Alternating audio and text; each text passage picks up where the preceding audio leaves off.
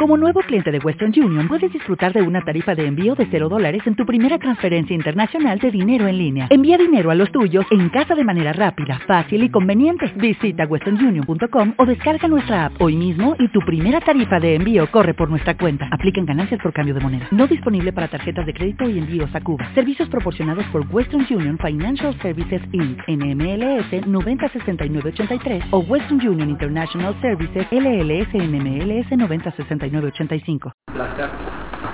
Y bueno, cuando terminó, eh, bueno, Pepe, del que venimos aprendiendo hace, hace bastantes años, María dijo como que iba a contar algo desde, desde el Estado. En realidad, eh, no, no tenía demasiado, tenía pensado hablar de otras cosas, pero me tocó trabajar en diferentes lugares gubernamentales, de Nación, Provincia de Buenos Aires, Ciudad de Buenos Aires. Y tengo que contar un poco cómo fue el desarrollo o, lo que me tocó vivir en, todos los años que, me tocó trabajar en diferentes organismos de gobierno. Eh, yo fui viendo todo el tiempo eh, y aprendiendo de, cosas que se hacían mal. Lo que fui viendo fue una sucesión de cosas de, errores en donde eh, este, de esos errores fui aprendiendo muchas cosas y creo que también a nivel social, como dijo Pepe, eh, una cosa era eh, cuando arrancaron trabajando en la 2124 hace 15 o 20 años atrás. Otra cosa es ahora el barrio y otra cosa también es la relación entre entre los diferentes actores y es diferente la relación entre el Estado y la comunidad. Pero yo, la verdad que digo, si, pienso dos segundos, eh, vi errores y errores.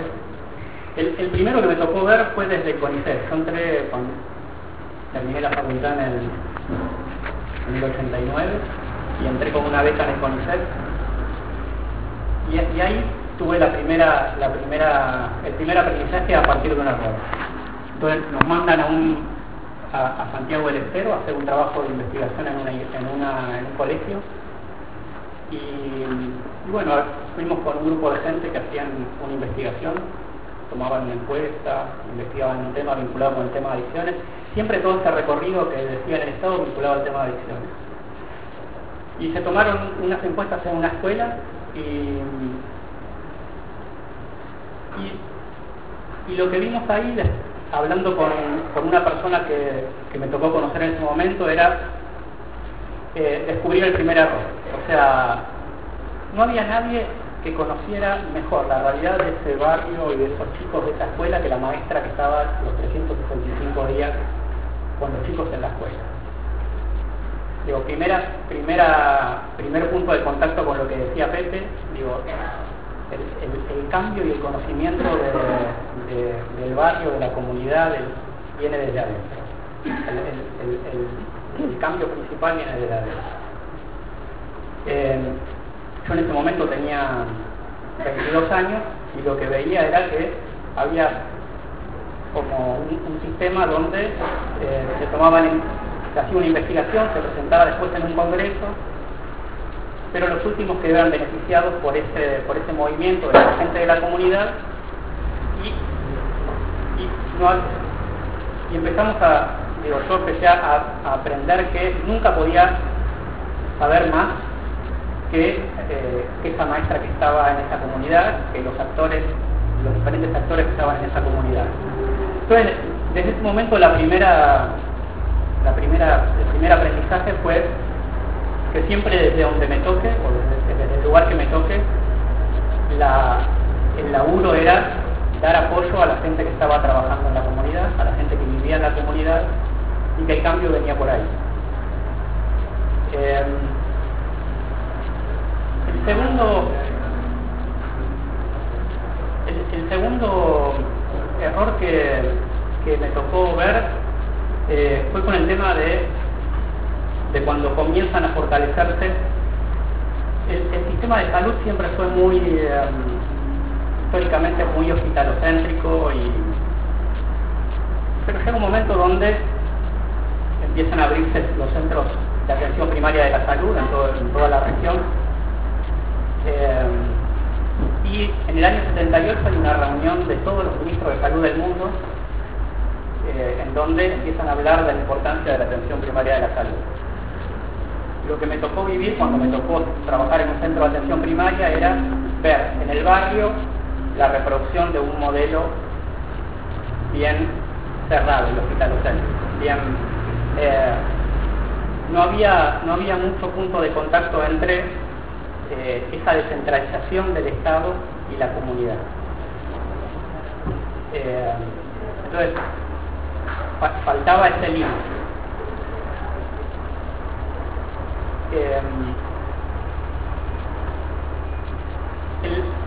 El, tercero me tocó descubrirlo en un estaba también en el CONICET y, nos llaman para un programa de... Había muchos problemas en el puerto de la Ciudad de Buenos Aires con respecto al tema del consumo de alcohol. Y entonces había en ese momento desde el municipio, que, todavía no era, no era ciudad autónoma la ciudad, había una campaña de prevención del consumo de alcohol dirigida a los trabajadores del puerto. Eh, el problema que, un poco manifestaba la gente del sindicato era que había muchos problemas con el, con el abuso de alcohol y había muchos eh, muchos accidentes también, entonces había, era un problema que ya era muy evidente. Desde, el gobierno en ese momento había una campaña de prevención que había una, copa de vino con una cruz que decía el alcohol daña tu salud. Entonces estaba todo empapelado todos los, galpones del puerto con leyendas que decían el alcohol daña tu salud. Cuando empezamos a trabajar un poco con, los trabajadores, nos empezaron a contar un poco la realidad. digo, cuál era, el, contexto en el que trabajaban. los trabajadores hacían eh, filas para bajar bolsas de cereales de los barcos. Eh, y las, las filas las armaban todas las mañanas espontáneamente, iba un montón de gente a, buscar laburo a la mañana temprano, a las 4 y media, 5 de la mañana, y había un sistema en donde había una, unas tablas que había una persona que caminaba a esa altura de, de las cabezas de, los trabajadores, los que iban a buscar laburo, y, y, desde esas tablas había, una, había personas que tenían papeles. Entonces daban esos papeles y los trabajadores que lo agarraban tenían laburo ese día los que no tenían laburo se quedaban afuera. Los que agarraban esos papeles armaban filas espontáneas para, para bajar las bolsas de cereales de los barcos. Y había, había dos, dos cosas que, eh, que sucedían ahí, que es que les daban premio por la cantidad de horas que trabajaban. Entonces había gente que trabajaba 12 horas por día, bajando bolsas de cereales que pesaban 15 kilos, trabajaban 12 horas por día y hacían, se esforzaban por llegar a esas 12 horas pues ganaban un premio de dinero. Y, eh, y aparte tenían un premio por la cantidad de bolsas que bajaban.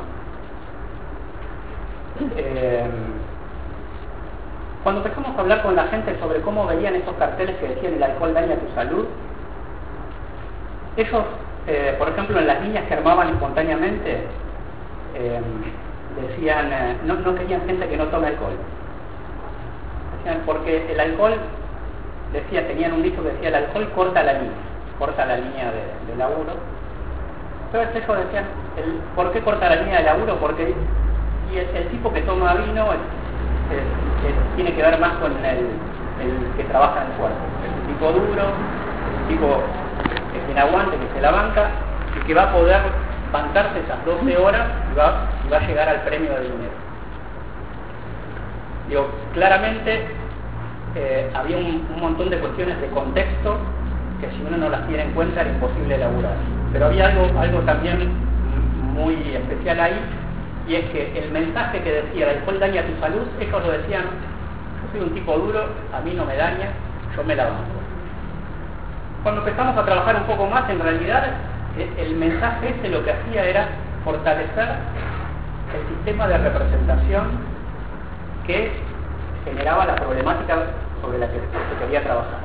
Pues, digo, creo que ese fue uno de los, decía que, la, desde el Estado visto una sucesión de errores, ese fue uno, de los más de, los que más me impresionó y, de los que más aprendí.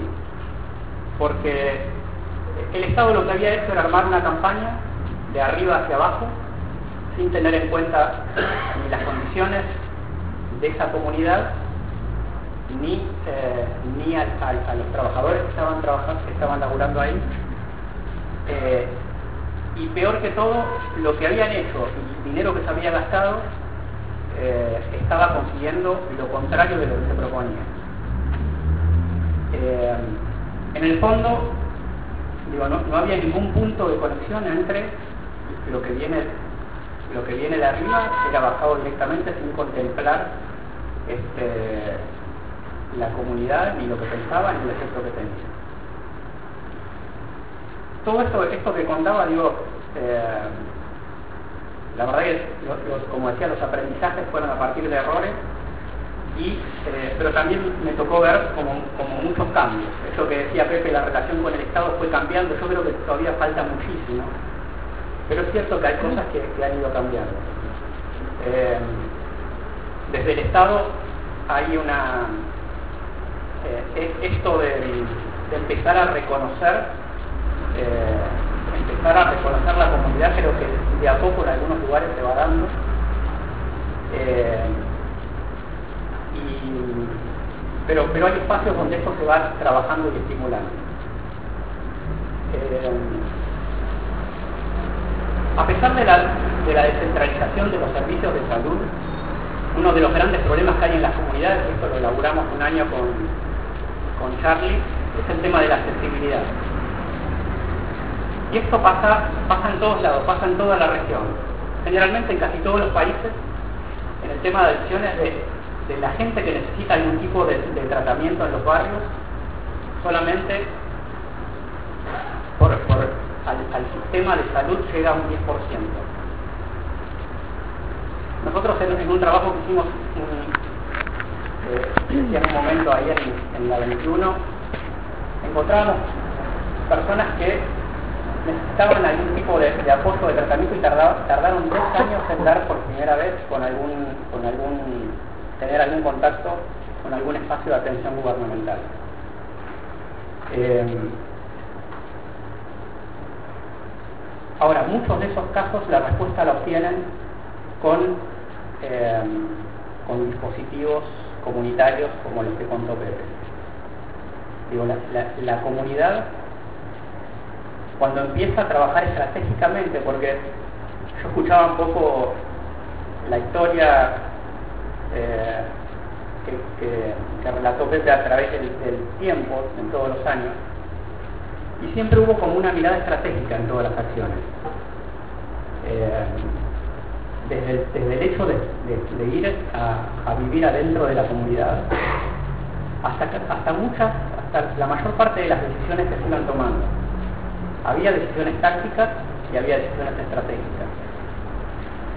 Lo que sí creo que hoy está claro, y, lo noto en la mayor parte de los países de la región, es se empieza a reconocer que ese tipo de laburo eh, el Estado no lo hace. Y, ese acompañamiento y ese fortalecimiento del tejido social en la comunidad como con ese protagonismo que tomó aquí la Iglesia. Hay en otros países lo ha tomado también la Iglesia y a veces lo toman otros grupos en la comunidad. Pero lo importante es, ese movimiento táctico y estratégico de fortalecimiento del capital social. Eh,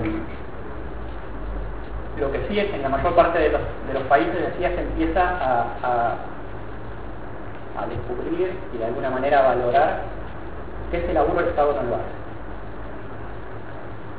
Que el Estado sigue llegando a, ese 10% y que de alguna manera eh, en lo que hace al tema de adicciones lo mejor que puede hacer es apoyar a los grupos que están trabajando en la comunidad este, como gran parte de ustedes están trabajando en la comunidad porque hubo algo que desde lo que decía de, la reunión esa de los ministros de salud del 78, una, una reunión que se llamó de, la reunión de Alma Ata, en donde empiezan a hablar de la importancia de la atención primaria de la salud y de la participación comunitaria. Durante muchos años eso fue el puro discurso vacío. Se hablaba de la comunidad, se hablaba de la comunidad, pero creo que los que le pusieron contenido al, trabajo en la comunidad fueron trabajos como el que contó Pepe, que, se, que se han dado, y me ha tocado ver algunos en diferentes lugares de América Latina. Este, ese, ese trabajo táctico y estratégico tiene un montón de, peso conceptual también. El reconocimiento de contexto, el reconocimiento de los saberes de la comunidad, eh, el saber de la comunidad. Nadie sabe más que la, la comunidad. El trabajar con, con la complejidad también de la comunidad. Digo, la comunidad no es homogénea. Y y para trabajar en el, hoy en día hay como un reconocimiento generalizado de que el problema de las adicciones es una problemática compleja. Por lo tanto, si es una problemática compleja, no tiene soluciones simples. Una problemática compleja existe la articulación y el trabajo entre todos. Y creo que ese es el movimiento que en algunos lugares o en algunos espacios gubernamentales eh, se empieza a ver y empieza a ser saludable. O sea, empezar a reconocer el, valor de todo lo que viene desde la comunidad y se construye desde ahí para arriba. Y el gran desafío es cómo se toca eso con lo que viene de, los gobiernos para abajo. Yo decía que un, gran aprendizaje personal fue cuando había ido a, a, ese pueblo en Santiago del Estero y me di cuenta que por más que vayan investigadores de CONICET a trabajar en la comunidad, nadie iba, a saber más de la comunidad que las maestras que estaban viviendo ahí todo el año, que los, diferentes actores sociales que estaban ahí. Eh, me parece que de a, poco tenemos que trabajar para, desde los organismos de gobierno, para eso, para fortalecer todo lo que tenga que ver con apoyar todos esos movimientos que vienen de abajo hacia arriba y cómo fortalecer el diálogo. Porque una problemática compleja, como decía, no tiene soluciones simples y exige la articulación y el trabajo y el esfuerzo de todos. Que es un tema que se habla siempre, ¿no? de, cómo articular, cómo trabajar juntos. Eh, creo que en eso no nos queda otra que aprender de experiencias concretas como las que contó Pepe recién. Digo, en eso tenemos todos que estamos aprendiendo porque, eh, como decía, el, hacer que, relató Pepe está cargadísimo de, peso conceptual. Está eh, cargado de todo lo que son estrategias de redes, de representaciones sociales para poder intervenir y trabajar en la comunidad, de reconocer que el tema de la problemática de adicción es una problemática compleja. Digo, a veces en el Estado existía, cuando se empiezan a crear los organismos o las áreas de adicciones, la primera fue Cedronar en, en los años 80, tuvieron una lógica como que desde el sistema de salud generalmente era complejo tratar el tema de adicciones y nadie lo quería tratar. Pero el, otro gran error era creer que adicciones lo iba a resolver. Como que, cuando se creara un área de adicciones en el gobierno, adicciones iba a resolver el tema de adicciones. Este error total, digo, eso es negar la complejidad, eso es pensar que hay una respuesta simple para un problema complejo esto que, contaba Pepe de empezar a, trabajar en, crear esos espacios, eh, en, trabajar en las oportunidades de, estudio, de trabajo para, los chicos, en generar estos líderes. Eso, eso es pensar la complejidad. El problema de adicciones, no es solo un problema de adicciones, especialmente en comunidades como las que trabajan ustedes entonces yo, creo que tenemos por delante un, desafío muy fuerte y es seguir trabajando por, por ese diálogo y ese punto de contacto donde este, desde el Estado se tiene que reconocer cada vez más cada vez más formalmente todo lo que se genera de abajo hacia arriba y fortalecer ese diálogo, es una manera de decir, digo, lo, lo, de la lógica de arriba hacia abajo y de abajo hacia arriba, pero fortalecer el diálogo y la articulación y el reconocimiento de, de que eh, fundamental y, que no se puede hacer nada sin, sin todo eso que se genera en la comunidad, que ese es el capital social. Entonces en eso creo que desde los organismos de gobierno todavía tenemos mucho que aprender para formalizar eso. ¿Y a qué me refiero con esto? Digo, formalizarlo, generalmente los estados son elefantes, también administrativos. Y, hace, hace una semana estaba con unos amigos que, también trabajan en, Brasil, en, algunas comunidades, y digo, tiene que ver con el diálogo, ¿no? Porque, históricamente, por ejemplo, Cedronar pagaba becas para tratamientos en comunidades terapéuticas. Y esas, esas lógicas administrativas, también, ojo, también eso pasa en provincia de Buenos Aires, pasa en la ciudad de Buenos Aires y en todas las provincias. Eh, esa lógica administrativa de pagar días de atención adentro de una comunidad eh, responde también a una mirada y un determinado enfoque. Entonces, e, estos amigos de, Brasil me decían, ¿cómo lograr, si el Estado reconoce el valor del trabajo en la comunidad, cómo, cómo eh, hacer que reconozca administrativamente y presupuestariamente el trabajo comunitario? La, vez pasada, por ejemplo, con un grupo de amigas que están acá, me contaban un, caso de una, chica que le habían mandado un tratamiento y iba al hospital, una situación muy compleja familiar, como gran parte de las situaciones que, seguramente se ven todos los días. Pero bueno, va, a pedir eh, atención al hospital, hace dos consultas y, eh, para hacer una atención psicológica y abandona. Eh, esa persona establece contacto con un equipo de trabajo que, está trabajando todos los días en, el barrio y, establece el vínculo por un tema de un, de una, de un taller de, maquillaje. Y ese es el, enganche táctico. Pepe contó también el, este, cómo se, la gente a veces se acerca por diferentes, por diferentes motivos, a veces hasta puede ser... Eh, por una cuestión de, como decía, de, fe popular o de, pero digo, siempre el, tema es cómo establezco ese vínculo. Y ese, ese, vínculo eh, tiene un montón de, por decirlo de alguna manera, de sanación, ese primer vínculo.